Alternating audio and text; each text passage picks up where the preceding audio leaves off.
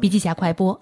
今天腾讯全球合作伙伴大会在福州展开，下午的营销分论坛爆满，大家啊都在关注着未来的流量如何能够更好的变现。腾讯社交广告总经理罗征在会上首次分享了生态、赋能、用户体验的流量变现三大路标。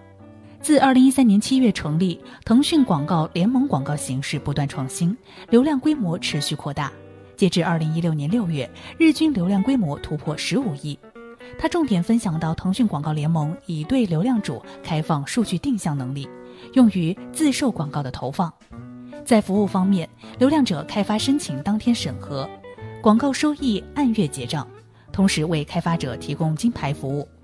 二零一六年，腾讯广告联盟将继续为合作伙伴提供业内力度最大的分成政策和合作回报。作为广告主和流量主，我们如何紧跟流量的红利，把握合作的机会呢？想要深入了解，请关注笔记侠微信公众号，阅读完整版笔记还原。